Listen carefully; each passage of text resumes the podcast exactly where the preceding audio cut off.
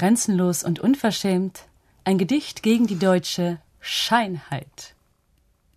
Ich werde trotzdem afrikanisch sein, auch wenn ihr mich gerne deutsch haben wollt, und werde trotzdem deutsch sein, auch wenn euch meine Schwärze nicht passt.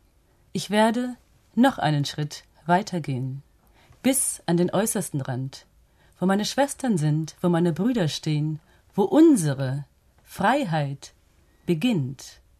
Ich werde noch einen Schritt weitergehen und noch einen Schritt weiter und wiederkehren, wann ich will, wenn ich will, grenzenlos und unverschämt bleiben.